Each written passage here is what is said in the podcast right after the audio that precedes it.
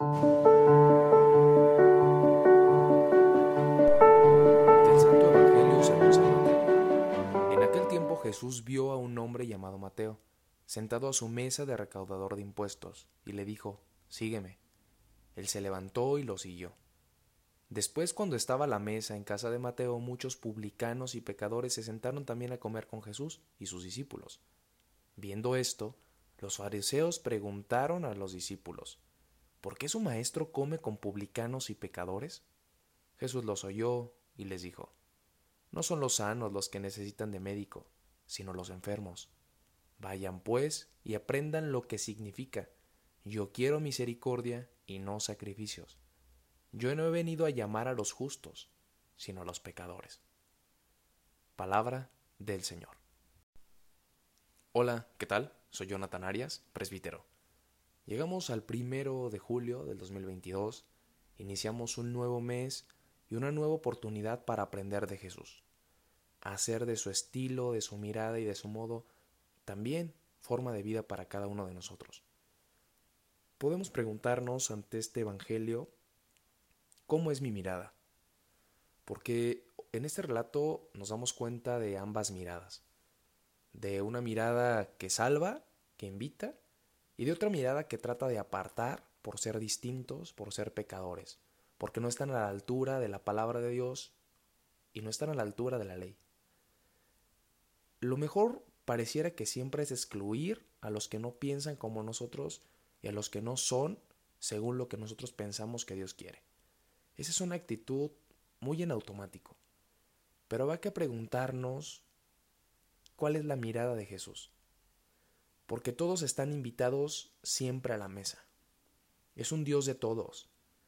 Es un Dios que siempre nos invita a aprender y a no sentirnos superiores, merecedores o siempre con disposición de enseñar a otros. Necesitamos aprender.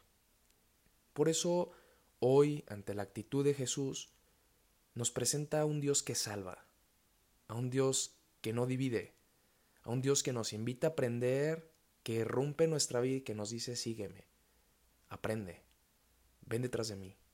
Y por eso Jesús hoy nos invita a aprender de Él, a aprender cómo es Dios.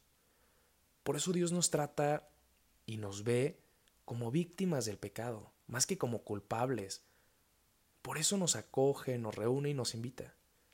De verdad que Jesús nos invita a ver cómo es en realidad Dios. Mira que si no aprendemos de Jesús, que lo primero para Dios es siempre la misericordia, nos hace falta algo esencial para ser sus discípulos. Una iglesia sin misericordia es una iglesia que no camina tras los pasos de Jesús. Y entonces habrá que ver no solamente cómo vemos a los demás, sino cómo los tratamos, cómo, cómo es nuestra actitud para con ellos, para los que son distintos, para los que no piensan igual. Necesitamos seguir aprendiendo de Jesús que reúne, que escucha y que invita a ser compañero de viaje.